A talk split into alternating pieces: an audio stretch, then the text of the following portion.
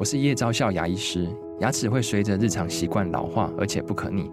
当珐琅质受损，牙齿结构会出现破裂，还有细微的小孔，导致我们牙齿变得又脆弱又敏感。这边我真心推荐贝欧尼修复牙膏，内含 BioHAP 成分，搭配正确的刷牙习惯，经科学实证，可在两周有效让牙齿再矿化，修复受损珐琅质的细微小孔。相关资讯及购买通路，请参考资讯栏连结。大家好，我是赵少康啊，欢迎你来到赵少康时间的现场啊。那今天我们要谈一本书，我自己来谈哈，就是张作锦先生写的《经文观止》。《经文观止》哈，这本书是郝龙斌先生送我的了哈。郝龙斌那天跟我讲说，哎，最近有一本书不错。我说啊，谁？他说张作锦写的《经文观止》哈。那我送你一本，说好，哎，就第二天就送来了。我是利用周末礼拜六、礼拜天时间呢，两天把它看完了啊，写的真是不错哈，所以我今天自己来介绍这本书，我就没有要安排访问张作锦，他可能也不接受，或者是我不知道他接不接受了啊。但是我想我自己讲比较快哈。那我通常看书，因为书通常都有这种腰带，有没有？我觉得也很烦，我通常把腰带拿掉。那通常我在那边看书的时候呢，我也会把这个也拿掉，这样看比较容易。所以我今天讲的是这样讲。那为什么叫做《经文观止》啊？因为大家都听过《古文观止》，对不对？清朝人写的《古文观止》呢，他说从东周写到明朝，明朝、清朝就没有了，那就不用讲民国了啊。所以我觉得张作锦他原来是《联合报》的，最后当到《联合报》总编辑啊，他可能认为说，呃，总是也要替近代的人值得写的人，或是值得看他们的文章，他里面引述了很多他们讲的话，他们的文章。我刚刚给他算了一下，大概差不多三十五个人左右。他有的一篇写好几个了哈，有的写三个两个哈。那所以真的值得看啊。那当然现在很可惜，就是我们的教科书把中国的历史几乎都没有了嘛。所以现在学生也搞不清楚怎么回事哦，你从哪里来的哦？然后呢，到底跟大陆关系是怎样？哦，你必须知己知彼嘛，你也要知道它到底是怎样哈。好，那我就一个个来讲，因为这东西很多了，不可能一下子讲完了。你看我这折了几页，这就是说我我我想讲林则徐我没辙，但是我还是要讲一下林则徐这个标题是说“终为中国患者，其俄罗斯乎”。就林则徐那个时候，因为鸦片战争啊，那中国被打败以后，他就被贬了啊，他就被贬到贬到这个新新疆充军，多惨了。啊，贬到新疆，那他是说英国、什么日本，那都都小 case 啊。将来对中国最大的为患者就是俄罗斯啊。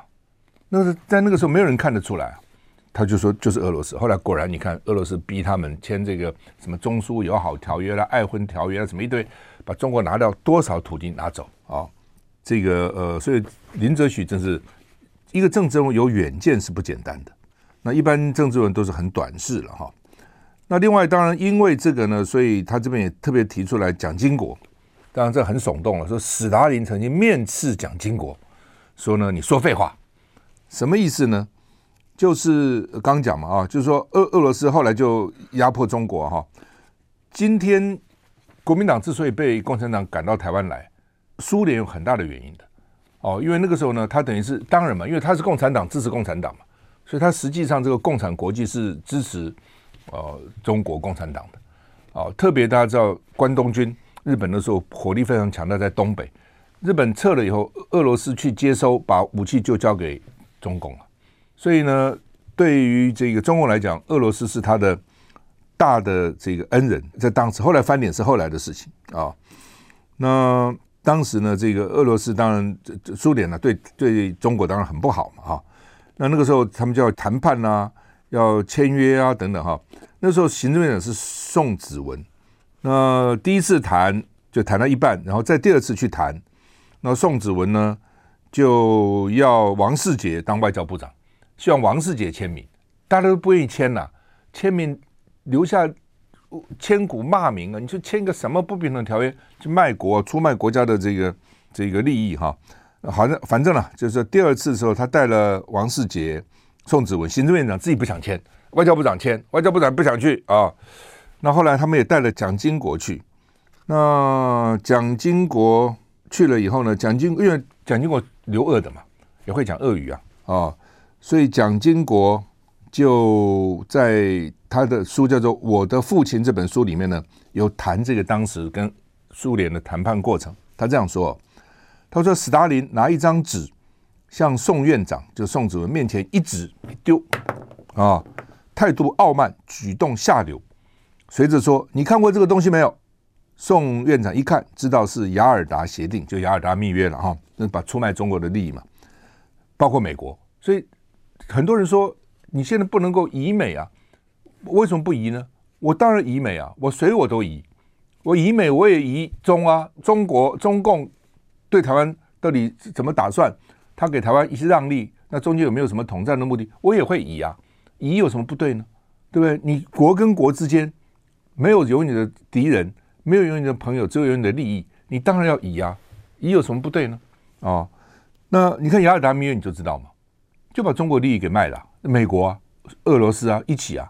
哦，好，斯大林就问宋子文：“你看过这东西没有？”宋子文一看，知道是雅尔达密约，就回答说：“我只知道大概的内容。”斯大林的意思是说，美国都把你出卖了，你知道吗？斯大林就强调说：“你谈问题是可以的，但只能拿这个雅尔达密约做根据，这是罗斯福签过字的。所以，我们还有一条路叫罗斯福路，一段、二段、三段、四段、五段、六段，罗斯福签字出卖中国的领土跟主权的利益。”斑斑可考啊！哦，那后来呢？这个蒋介石就电令蒋经国以私人身份见斯大林。哦，那他想呢，蒋经国在俄罗斯长大，会讲俄语，又懂得俄国的人情，又是蒋介石的儿子，斯大林也许可以通融一下嘛。斯大林就问蒋经国说：“你们对外蒙古为什么坚持不让他独立？有俄罗斯的时候扶植外蒙古独立嘛？”蒋经国说。请您谅解，我们中国七年抗战啊，就是为了要把失土收回来。今天日本还没有赶走，东北、台湾还没有收回，一切失地都在敌人手中，都在日本手中嘛。啊，这东北在日本手中，反而把这么大的一块土地割让出去，岂不失去了抗战的本意吗？我们的国民一定不会原谅我们，说我们出卖国土，会起来反对政府。那个时候我们就没有办法支持抗战，所以我们不能同意外蒙古并给俄国。就是斯大林问说：“你外蒙古，你你干嘛要他？你现在打得这么辛苦，给我们算了嘛？”蒋经说：“不行啊，我们现在打仗就打打日本了。为什么打日本？因为日本在东北搞了伪满国啊，又台湾也是被他拿去了。我们跟他打，这个都还没拿回来，就把外蒙古给你了，这我们算什么呢？我们正当性在哪里呢？”对不对？为什么打日本，然后给你俄国呢？斯大林下面这段话啊很有意思啊。他说：“你这段话很有道理，我不是不知道，不过你要晓得，今天并不是我要你来帮忙哎，是你要我来帮忙哎。假如说你们的国家有力量，你们自己可以打日本，我就不会提出要求了。今天你们没有这个力量，还要讲这些话，就等于是废话哦。所以呢。”最后，中国只好签字了哈。好，那么后来国民党不是被赶到台湾，中华民国迁台吗？苏联在联合国呢，一方面要中共取代中华民国，一方面呢要让外蒙古入会。好，所以就是接着一连串的动作哈。所以他这篇要讲的就是说，国家如果没有实力，你讲的都是废话。就是斯大林讲的，你们没有这个力量，还跟我讲这些话。就等于废话，就是一针见血。好，所以国家为什么要有力量，就在这个地方。这也是哈，可能大家有时候不是那么了解。我也在想啊，就是说，为什么中国大陆他们的那个民族主义那么强烈？因为他们深受其害嘛。连孙中山在遗嘱临死前都要讲，要联合世界上以平等待我之民族，共同奋斗，就是干嘛？就废除不平等条约。好，那种奇耻大辱。台湾因为日本殖民，所以可能慢慢慢慢就没有那么强烈的感受。但在大陆被八国联军啊，被这个抢夺各种的财产啊，啊，然后呢签各种不平等条约啊，赔多少黄白银啊，什么乱七八糟一大堆。我想那个感受是很深刻的了啊。所以有不同的背景，就有不同的感受了啊。休息一下再回来。I like 我是赵少康，欢迎你回到赵少康神的现场。我们谈的是《经文观止》这本书哈。另外我要讲谭嗣同，大家比较不是那么了解谭嗣同，听过这个名字哈，就那时候跟着孙中山去革命哈。谭嗣同他是湖南人，所以当时我看革命的不是广东人就是湖南人，这两种最多，血性男儿哈。那他爸爸也是个大官，他爸爸做到湖北巡抚兼湖广总督，你看多大的官哈。那因为甲午之战，中国打败了，所以定马关条约把台湾割让了哦。所以呢，很多台湾人说，当时你们怎么割让了，不不要我们了？不是的，当时打输了，所以呢，当时中国那边还是悲愤难已啊，所以群情激愤呐。啊，你这割地赔款，你很可恶啊！所以那时候才去搞一个叫做公车上书嘛。什么叫公车呢？不是我们这个公共汽车，他那时候那个那个读书人要进京赶考哈，可能住在不同地方，他有马车把他们送去考场，这叫公车啊。那后来不是就戊戌变法嘛？啊，戊戌变法就是光绪去搞戊戌变法，就是因为一直打输嘛啊，然后呢一直签这个各种不平等条约嘛。所以，所以六君子后来不就被杀了吗？哦，谭嗣同就其中之一了啊。那这张作锦他曾经到山东跟广东拜访了康有为跟梁启超的故居，也看了梁启超的饮冰室。梁启超不是有个饮冰室全集吗？又到湖南去看了谭嗣同故居啊。那这个谭嗣同是这样讲的啊，他他说。各国变法，因为他们说要要变法，商鞅变法、戊戌变法啊等等哈，都要讲变法嘛，就是变法就改革了。常常你听到说改革比革命还难嘛。那谭嗣同是这样讲，他说各国变法无不从流血而成，一定要流血嘛。那法国大革命，这个大革命就不流血的吗？对不对？今中国未闻有变法而流血者，此国之所以不昌。有之。请自嗣同始开始，多悲壮！就是说，全世界要变法，没有不流血的哦。在这边，他变法，变法就成功了，当然要抛头颅洒热血嘛。今天中国没有人因为变法说什么就死了，没有啊，所以国家不强盛嘛，因为根本变法不成嘛，大家不要牺牲嘛。请自我开始，有今天有一个人就是我，杀我吧！哎，你读了不觉得？很感慨哈，好，那么他这边讲到，一八九四年甲午战争，中国被日本打败了，被迫签订马关条约，割让台湾跟辽东半岛，不是只有台湾，辽东半岛还有割让，还要赔款两亿两白银呢，两亿两白银哦，所以呢，这个国人悲愤难抑啊，正在北京参加考试的科举考试的这些考生，在康有为跟梁启超带领下呢，上书光绪法。皇帝反对签约，提出聚合迁都练兵变法的主张，所以这个历史上叫做公车上书哈，就是公家马车、公家车马了，送读书人入京考试。汉代以来就是这样，这叫公车哦。那后来呢，这个他们变法失败以后呢，光绪就被软禁了，后来光绪就死了，逮捕了他们这个维新派的成员哦，康有为、梁启超必走海外，跑了。谭嗣同呢，要留下来以身殉道。他说：“不有行者，无以图将来；不有死者，无以昭后起。没有跑掉的哈，那将来就没希望，还要靠他们了。但是呢，没有死的人哈，你后面人怎么会跟着一起来呢？也就是说，康梁跑掉，他替他们开脱，说他们之所以跑掉，是为了将来还可以徐图再起啊。我之所以死，是因为将能够号召后继。”后继有人哦，所以他也没有说，你看他们这两个怎么跑了呢？怎么留下我呢？没有，所以替跑的人他也有他的讲法哈。反正哈，就是说他有几句，你看他有几句诗哈。他说呢，他被关到牢里面，狱中题壁啊，就在监狱里面，在墙上写的诗啊，叫做“望门投止思张俭，人死须臾待杜根”啊。张俭、杜根都是历史人物了哈。下面这句话：“我自横刀向天笑，去留肝胆两昆仑。”我自横天，我自横刀向天笑，刀子杀了我，我还向天笑。哦啊，这死得其所啊！你不觉得真的是很感人了哈，真的是很感人哈。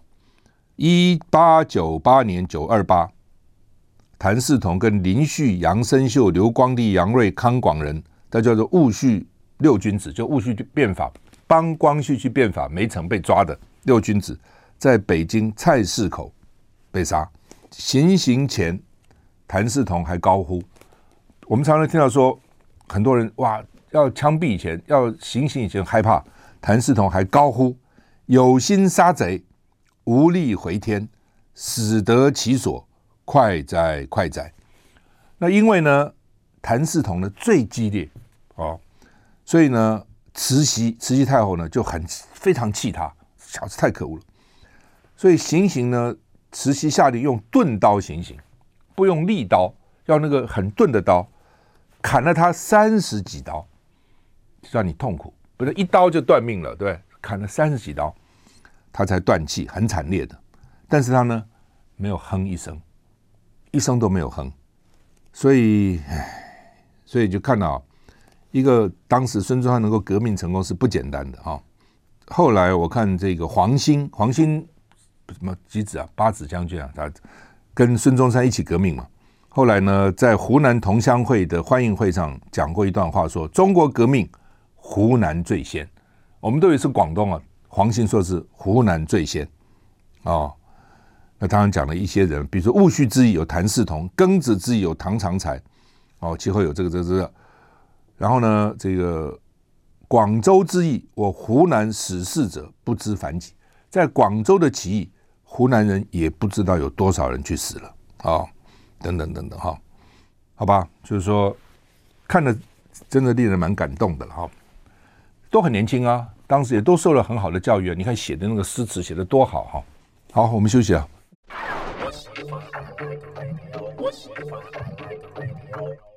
我是赵少康，今天要讲的是金文观止啊，这是记一部分清朝就民国的人啊，因为古文观止呢，只到了明朝就没有了啊，所以呢，张作锦先生要写一个金文观止哈，我这也是蛮有雄心壮志的哈。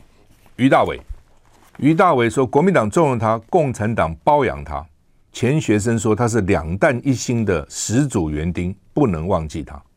大家看这个于大伟当过国防部长啊，哦，所以大家常常讲说，国防部长、文人部长、文人部长，他就是文人部长，早就是文人部长。好，那于大伟曾经说过，凡是打过仗的人都不愿意看到战火重燃，因为战争只能带来灾难，对谁都没有好处。”哦，大家不要以为军人爱打仗，没有打过仗的军人也去爱打仗。真的打过仗的，你知道那个惨烈。你看美国很多的军人打过越战啊，打过韩战，打过越战，打过阿富汗战争的呢，打了几次回到美国，经常有那种这个战后这个症症候群哈，整个心理的创伤压力都非常大的哈。于大伟哈，他担任过兵工署长跟国防部长啊，他其实是读书人，他不是军人。他在美国哈佛大学拿到博士学位，又到柏林汉堡大学去进修，文武全才。他是中国有名的弹道学家，他主持兵工署。我们知道军人有兵工跟工兵哦。我当兵的时候在工兵学校当教官，教机械设计、机动学。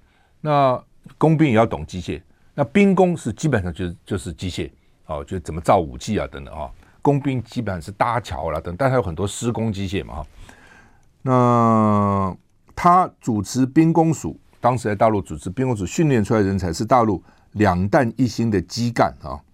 好，那么大家知道八二三炮战对不对？哦，二十四小时落弹五万七千四百发。好，然后当时三个陆海空，当时军门金门是军防部司令，然后三个副司令，陆军。副司令、空军副司令、海军副司令，就是派去的军防部副司令，大炸弹下来全部死光光，三个副司令死了，司令被炮弹炸伤头部。哦，据说老共有情报知道于大伟当天到金门，所以把他想把他炸死，结果呢没炸死他，炸死了三个副司令。我们班上有个女同学的爸爸就是空军的当时的副司令张杰，后来呢这个。一九九九年，你看，经过四十一年，一九九九年九月十八号下午，中共中央、国务院、中央军委会开会，表扬研制两弹一星有贡献的二十三个人。当时呢，中国导弹之父叫钱学森，大家都听过他的故事哈。钱学森代表致答词，他说：“今天受奖者大多是七十岁以上的第一代科学家，在座有第二代、有第三代的啊。我们第一代对国防科技交出了一张成绩单，算是对国家的期望有一点交代。我要特别告诉大家，有三个人前辈是我们这一代人永远感恩怀念的，因为他们的远大眼光，十年树木，百年树人，才能今天开花结果。”哪三个人呢？钱学森说，第一位就是于大维先生。譬如说，他说在场的受奖人，一二三四五六七八九，好几个人都是在于大为的兵工厂及研究机构工作，或资送出国留学培养出的人才。所以呢，在场的党、共产党跟国家领导人都报以热烈的掌声。那么他们感谢哪三个人呢？于大维、吴大猷、翁文浩。吴大猷知道，他后来做了台湾的中央研究院院长，对不对？哦，我只知道吴大猷很懂吃，他还好像发表过文章，讲这个煮饭要怎么煮肉，怎么煮，什么一大堆，反正啊，什么肉什么开始的时候烂了，后来再煮不烂了，再煮又烂了，反正他有各种物理上的根据哈。后来我在看这个张作锦的金文观，才发觉吴大猷在西南联大当教授的时候，他的太太生病。他跑到市场去捡那个人家剩下的骨头，回家熬汤给太太喝，增加一点营养，多惨呐啊，啊！好吧，这个钱学森特别强调吴大猷啊，于大伟特别强调于大伟说，他主管全国军火军火武器研发跟生产制造，哦，他觉得中日大战不可避免。就从德国、瑞典及捷克购买武器、弹药、枪炮材料，引进有关科技，哦，大力整顿金陵、汉阳、珙县及上海等各大兵工厂的生产方法，革除陋习，并且有独到的创建与建树。钱学森有“中国航天之父”的美称，哈，他说于大伟深知工业发展要在科技研究方面扎根，所以就成立了许多研究发展机构，像理化了、应用化学的、弹道了、精密工具、光学等。高薪聘请德国弹道学权威威克朗兹 （Krantz） 博士来华教导协助，哦，所以呢，也培养了很多兵器跟弹道方面的人才。一九三七年中日大战爆发，于大为奉命把全国二十多个兵工厂迁移到大后方。大后方抗战八年，其实贡献很大哈。那钱学森说呢，于大维主持兵工厂十四年，有“兵工之父”的美誉。他是中国近代国防科技发展史上第一位大力开拓、耕耘、播种、灌溉、施肥的始祖园丁，我们不能忘记他啊！现在年轻人没有人听过于大伟了哈。民进党现在也去中国化，也不讲这些东西了啊。所以于大维会多种语言哦，从小就喜欢数学跟化学哈。一九一八年到美国哈佛大学主修哲学，三年十二门课通通拿 A。拿到哈佛博士，又到柏林大学继续攻读德国的哲学及数学，也听过爱因斯坦讲相对论啊。好，那么后来呢，这个于大维到台湾啊，然后呢，蒋介石任命他做国防部长。他说他我耳朵有病，所以呢拒绝就婉拒了。后来呢，派他做驻美采购主管。过四年，蒋介石再任他当国防部长，非要你不可。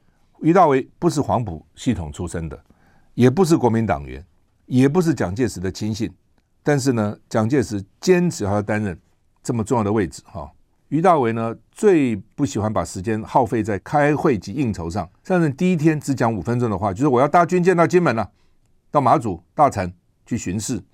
他在此期间去大陈岛、马祖、金门各岛一百三十次以上，两个礼拜就去一次。那人家说国防部长办公室在金门，他说我不能去的地方，怎么能派我的部下去呢？我既然把部下都派到金门，金门最多时候十万大军呢，马祖有五万，我当然要去啊！哦，他说我用人不问是不是出身黄埔或是航武，只要忠诚能干又肯干，我就喜欢。他就说哈，蒋介石跟他手下的文臣武将很多明争暗斗的，有的是貌合神离，很多了，但是呢。他跟于大伟关系很特别哦，他曾经向妈妈询问曾国藩的做人处事的准则，因为他妈妈是曾国藩的孙女，曾国藩啊。那他妈妈就跟他讲哈，他说从小到大影响我最深的是妈妈曾经对我转达曾文正公的一句话，就是不近人情的事他不做。他说我也是不近人情的事我不做。他说我母亲是曾文正公的孙女啊，我终身奉行不错，不近人情的事不做。很多人说不近人情也做，呃，不近人情是不做哈。那于大伟跟蒋介石没有渊源的啊。那蒋介石重用他，那这个他于大伟九十六岁之后过世哈，他曾经讲过哈，他说总统府跟国防部都在介寿馆，就是介寿馆那边，他的办公室跟蒋介石的办公室有一道暗门是相通的，我们都不知道，可以随时门打开就见面了。他说，但是我们两个人谁也没有用过那扇门，就蒋介石也没有开门来指示他，他也从来没有开过门跟蒋介石报告。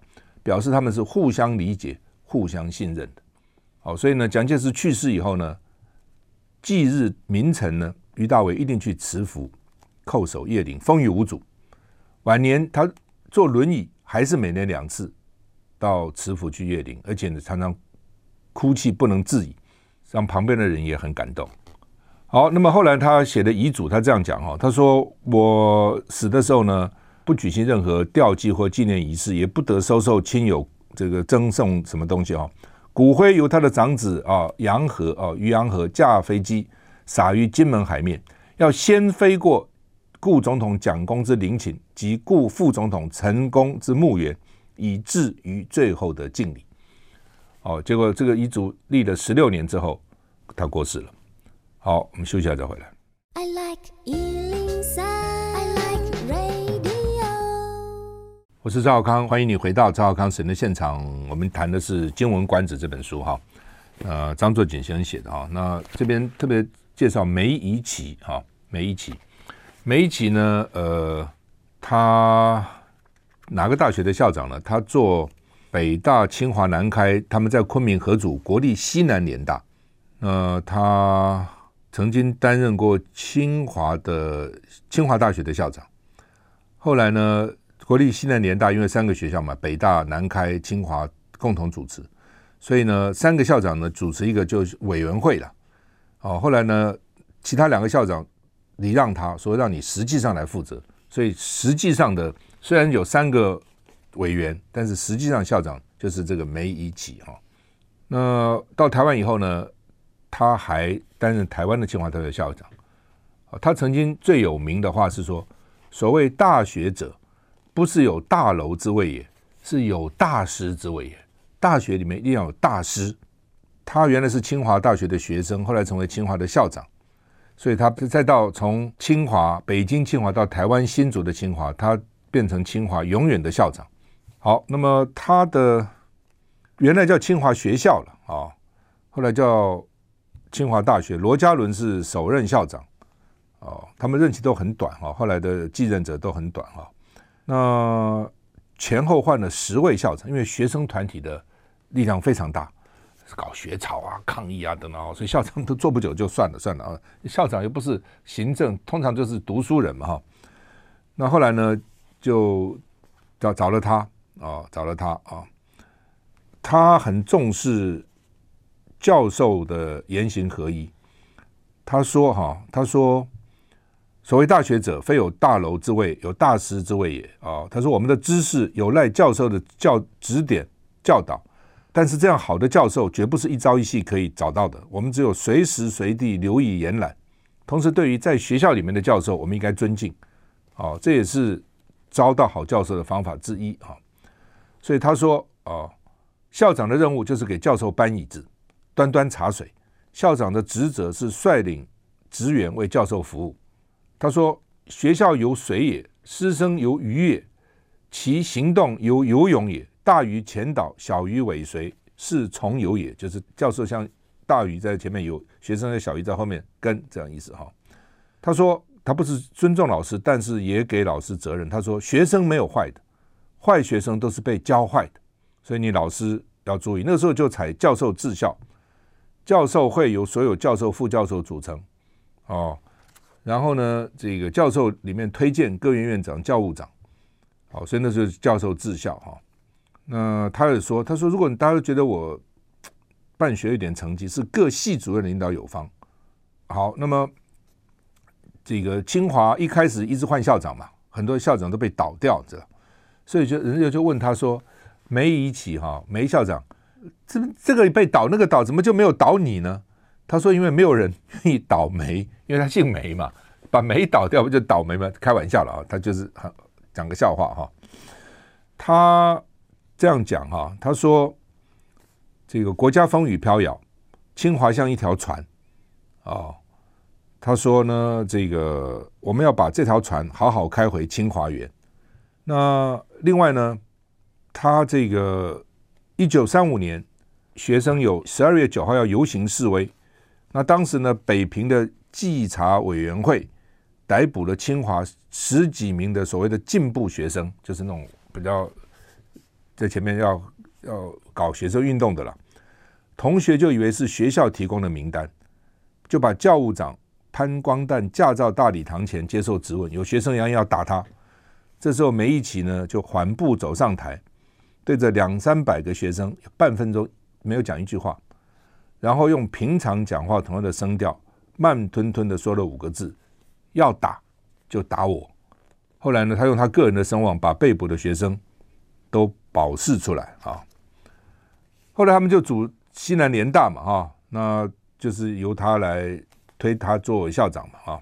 好，那么有一批学生要毕业了，哦，他当联大校长，因为那时候逃难了，生活都很苦哈。这个梅贻琦又把他的校长的坐车卖掉了，汽车司机辞退了，他能赚的外快都来补助教师教师们的困苦生活。他们家吃一顿菠菜豆腐汤就算是过节了。那他的太太叫做韩良华，为了校长待遇不够啊，到上街摆摊卖米糕。校长他去卖米糕，有一批学生要毕业，就请校长给他们讲最后一课。校长梅贻琦就很高兴的答应了。结果学生那天都提前半个小时到教室，可是要上课的校长在哪里呢？学生就有点骚动，校长去哪里？校长去哪里？这个时候教室门开了，这个梅校长呢气喘吁吁跑进来，然后走上讲台，盯着学生看，然后这边大喘气。一个女生就上前给他一杯水，就问说：“校长你去哪里了？”梅贻琦就笑着跟大家说：“他说我刚才在街上给我的内人，给我的太太的糕点摊守摊子。”他去进货了，我跟他讲八点我有课啊，你七点半就要回来，结果七点半他还没回来，我只好把摊子丢下来，跑过来了。哦，不过今天点心卖的不错啊，赚了一点钱呢、学生们很多人呢就默默地擦起了眼泪。哦，所以呢，这个校长哦，他们讲说忧君子忧道不忧贫，就这个就是这样吧。那清华一直都有庚子赔款的一些钱做基金哦。所以呢，当北平当年一九四九年危急的时候，国共两党都争取知名学者嘛。所以周恩来跟吴晗都表示希望梅贻琦留下来，但他去了美国。为什么去美国？说因为呢，清华有一笔庚子赔款基金，梅贻琦如果不去，钱就没有了。所以呢，一九五五年，他应政府之邀回台湾筹备清华大学复校，先设原子科学研究所，一度兼任教育部长。哦，六二年因病住院。然后呢，七十三岁的时候呢，过世，服务两岸清华四十七年，所以他现在还葬在清华的梅园哈。那他过世以后呢，秘书清理遗物了哈，就病床上下发现一个手提包，他经常提一个手提包，里面不知道装什么东西，他觉得这是什么，就当众怕万一有钱自己收起来不好嘛，就当众打开，是庚子赔款的账本，每一笔账都记得清清楚楚。明明白白，好，所以像这样的校长，真是看了让人很感慨，哈，也很感动，好，我们休息一下再回来。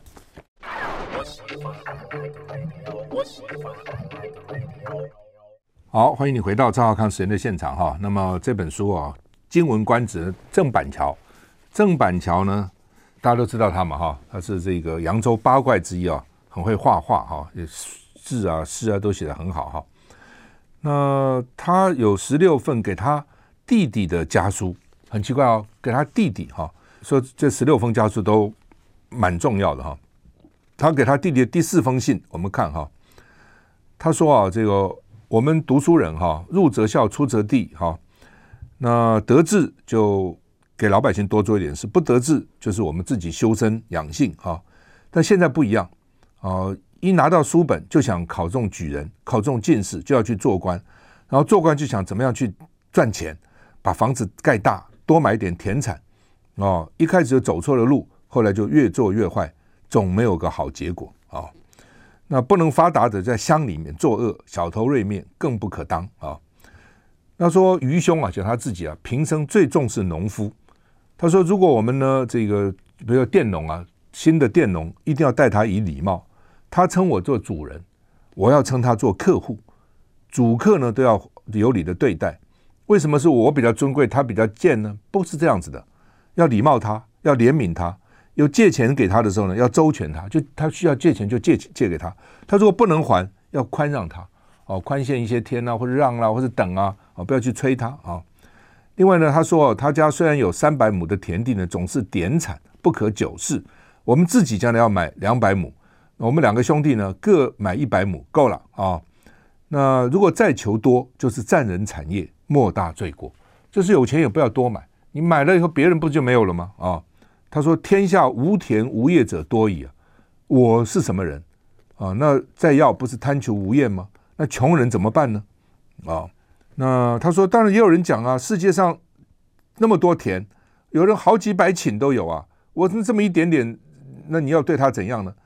他说，他做他的事啊，我做我的事啊，啊，世道盛则一德尊王啊，世道好的时候，我们就这个好好做啊，啊，世道风俗偷则不同为恶，哦，这是很重要的。风俗不好的时候，社会不好的时候，我至少不跟他一起为恶啊。就是世道好的时候，我们都有道德啊，哦、呃，这行王道很好。但是风俗不好的时候，我不跟他一起为恶，至少独善其身嘛，不能兼善天下嘛。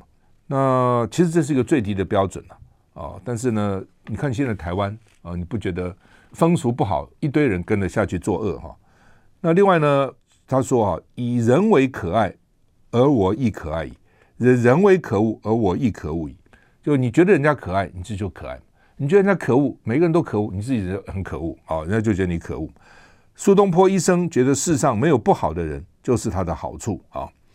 那另外呢，他其实哈二十多岁中中秀才，到了好像四十几岁才考上，我看他几岁，到了反正很晚才才考上进士哈。然后进士呢，四十四岁当这个考上进士，又不能立刻去当官，还要等等有缺啊。等到五十岁，到了县里面去当当县长了，啊，知县了。山东范县跟潍县当知县。然后呢，因为虽然县长也不是多大的官，但是出门还有人啊，什么肃静啊，什么回避啊等等，他就很不习惯哦。后来呢，因为有水灾，他就把那个 公家的粮都放给灾民了，放以后他的官也做不了了。啊，就后来就不做了，后来就是卖画啦等等这些啊，大家记得吗？哈，那当然最知道他就是难得糊涂嘛，哈，尤其有聪明再变糊涂，其实那是故意糊涂的更难，其实就是这样哈。他很喜欢画竹，他的一首诗：咬定青山不放松，立根原在乱崖中，千磨万击还坚韧，任尔东西南北风啊，这个是很有名，大家常常引用的哈。那最后我要讲啊，他这个他特别是讲这个穷人心学了。武训王冠英、丁龙，武训王冠英大家都知道啊。那丁龙何许人？我就很好奇啊。丁龙呢说在美国就做工人啊，做工人呢，然后呢他是广东人啊，然后在加州碰到他的主人叫做卡本蒂埃啊。那这个卡本蒂埃呢个性很暴暴躁，常常为小事。发脾气，有一次呢，就把他赶走了，说你走了，解雇你了。结果呢，后来呢就很后悔，说哎呀，他这么忠心耿耿，又这么认真呢，怎么把他赶了呢？结果呢，第二天早上，丁龙根本没有离开，还这样给他给他端早餐，他就觉得很对不起这个丁龙哈。那丁龙却说呢，你是个好主人啊，而且我是根据呢孔子的儒家精神做事啊。那所以这个他的老板呢，就开始了解丁龙，了解中国文化哈，把丁龙慢慢看成朋友。那这个老板原来就是这个哥伦比亚毕业的，后来到了美国西方去赚了钱，又回到东方去纽约哈。后来呢，这个丁龙就跟他的老板说呢，我有个心愿哈，我希望把我自己这么多年来的积蓄一万两千美金捐给哥伦比亚大学，条件是哥伦比亚大学要设立一个汉语教学的专业课程。哎，这老板说很好啊，而且这老板后来就当了哥伦比亚的校董，知道？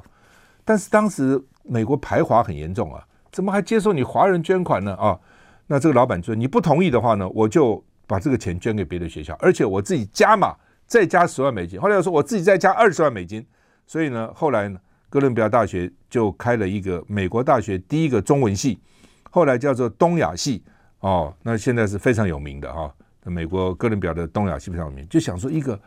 工人能够捐这么多钱给美国最好的大学之一哈，成立一个汉学的一个讲座，真的是不简单的哈。好，我们今天就讲到这里，好。